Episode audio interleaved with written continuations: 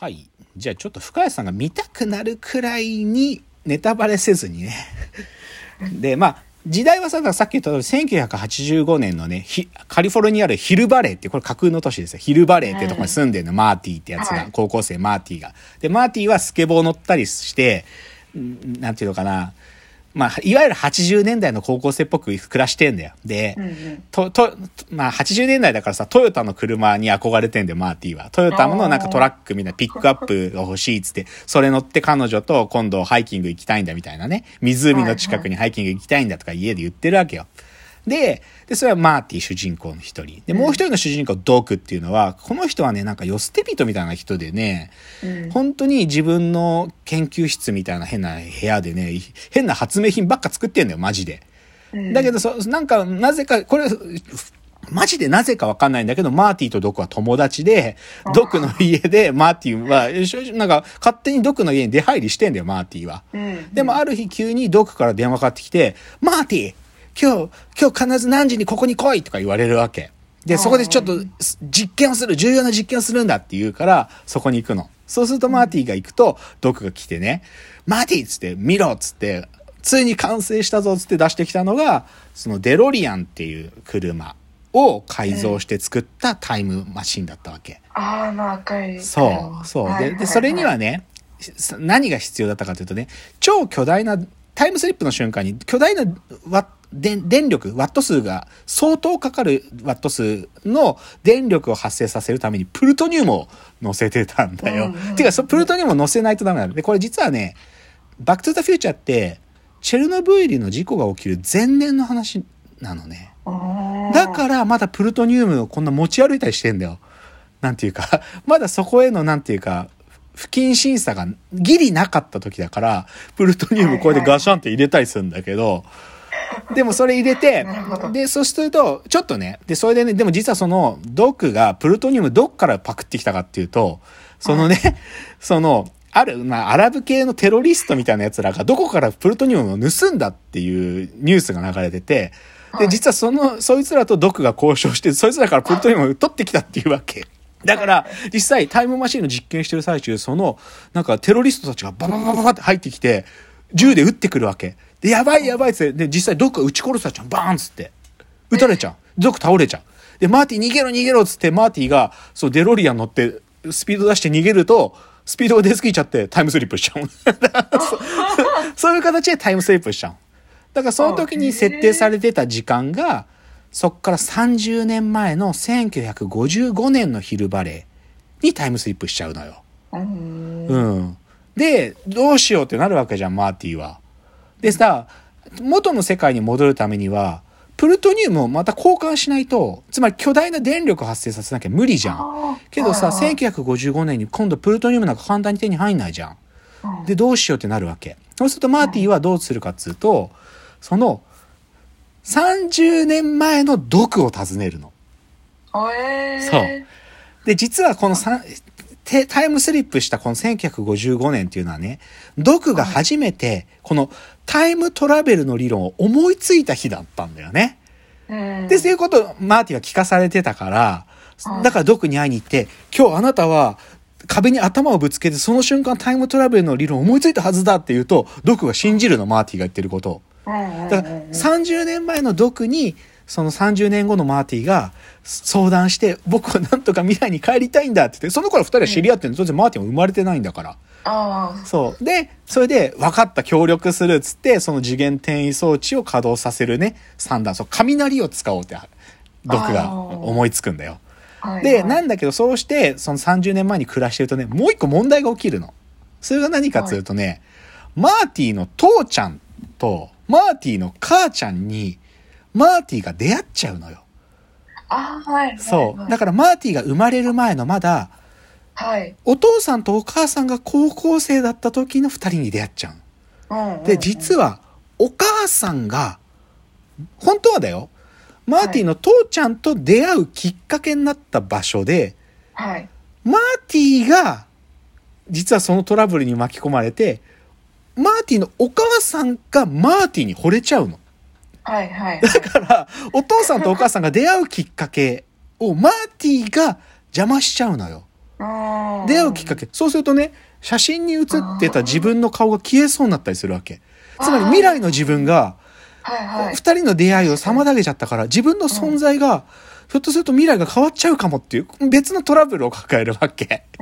だから、今度はマーティは必死に、このお父さん、ジョージとお母さん、えっ、と、なんかロレインか。この二人がちゃんと出会って、あの、ダンスパーティーでね、二人は恋に最後落ちる、そこのダンスパーティーの日を、なんとか二人でダンスパーティーのプロムに行って、二人でダンスを踊ったってことを、なんとかアシストしてね、そそのドタバタに巻き込まれていくわけ。でそのドタバタの日と、あとね、その雷が落ち、ある時計台に巨大な雷が落ちるってことは30年後分かってるから、その、はいかその巨大な雷を利用しようとしてるんだけど、ドクとマーティは。だからその雷が落ちる日とプロムの日が同じ日で、その二つの問題をなんとか解決して、マーティが未来になんとか帰るっていう、そういう話なのよ。そう。だから過去のその科学者の、その頃から科学者だったドクの協力によって、マーティが未来に何か変えれるのかっていう、そういう話なの。うんで、しかもそれは両親の出会いもなんとか、ちゃんと出会うようにして、それでマーティが、その、自分がね、存在が消えないように、もうひたすら、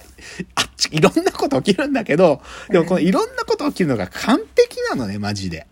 ううんん。そういうお話なの、バックトゥーザフューチャーというのは。うんでで冒頭今日の話すきっかけになったって言ったドキュメンタリーの映画があってこれねあんまり見てる人少ないよ日本でもなんかほんのちょっとでしか公開してなかったから僕も Amazon プライムで見られるようになって見たの。でそれが「バック・イン・タイム」っていう、あのータイトルのドキュメンタリー映画があるの。本当にバックトゥザフューチャーの関係者、本当にロバート・ゼメキスだとか、ボブ・ゲイルとか、あの、スピルバーグみたいな制作陣も出てくるし、あの、キャストのマイケル・ジェフォックスとか、そのドクの役やってるクリストファー・ロイドとかも出てくるんだけど、それにインタビューしてたりとかね、すごく面白いのね。まあ、ちなみにバックトゥザフューチャーってこの後パート2とパート3も作られるから、この3部作の映像とか混ぜながら、なんだ、その時アメリカってどういうカルチャーだったのかなとか、まあそういうことをね、振り返りながら、2015に作られて、日本で見られたのは多分2017だと思う。だけど、その中で、特に前半の3分の1でね、語られるのはね、はい。どれほど完璧な脚本なのかってことが語られるのよ。ううん。ん、本当にゼメキスとボブ・ゲールはかけた時、すげえ脚本が書けたって言ってるのマジで。すげえ。でじめちゃくちゃ自信があったんだって、うんうん。なんだけどすいろんな映画会社に持ち込むんだって最初。だけどはい。拒否られまくるんだって。うん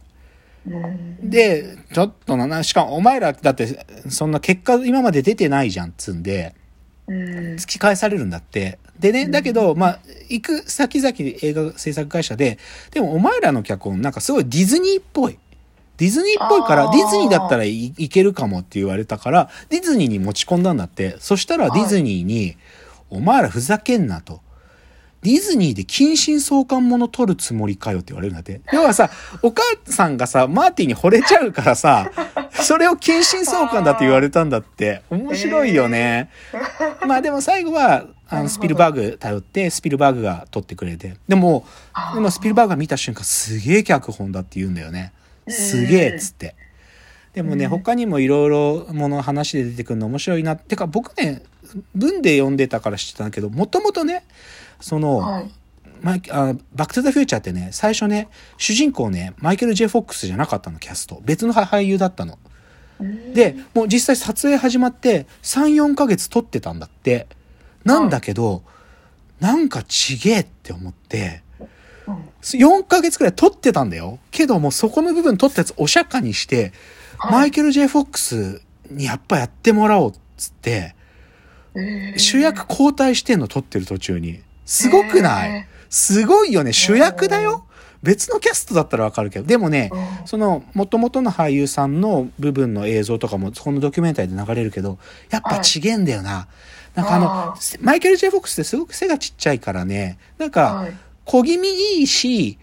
でもなんか不良のやつに殴られたりするのがしっかりわかる。で、コメ、なんか面白い芝居とか無茶、無茶しまくるのよ。なんか、このバックトゥザフューチャーの中のマイケル・ジェイ・フォックスって。なんか、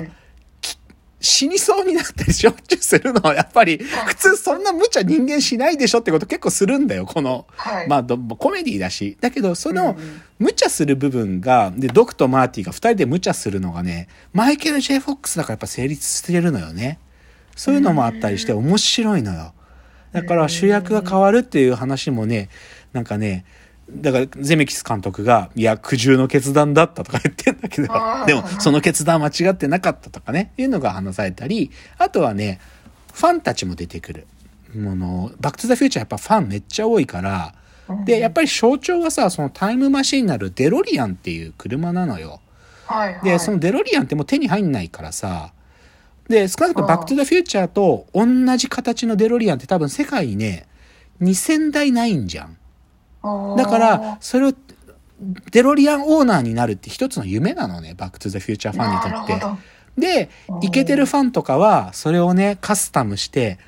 同じ形にするのよ、その、タイムマシーンの形にするの。はいはい、はい。で、そういうオーナーとかが出てきたりして、すげえ素敵だから。うーんうん。だからちょっとね、もう少しちょっと大人の意見っていうか、このはいバックトゥザフューチャー別に僕だけが評価してるわけじゃないし、まあ本当に皆さんが評価してるっていう意味では、すごい映画なんで、ちょっと別の大人の目から見たバックトゥザフューチャーの話ちょろっとして、ちょっと過不足なないエンターテインメントっていう今日の結論の方に、その角度からだんだん向かっていきたいと思うんで、ちょっと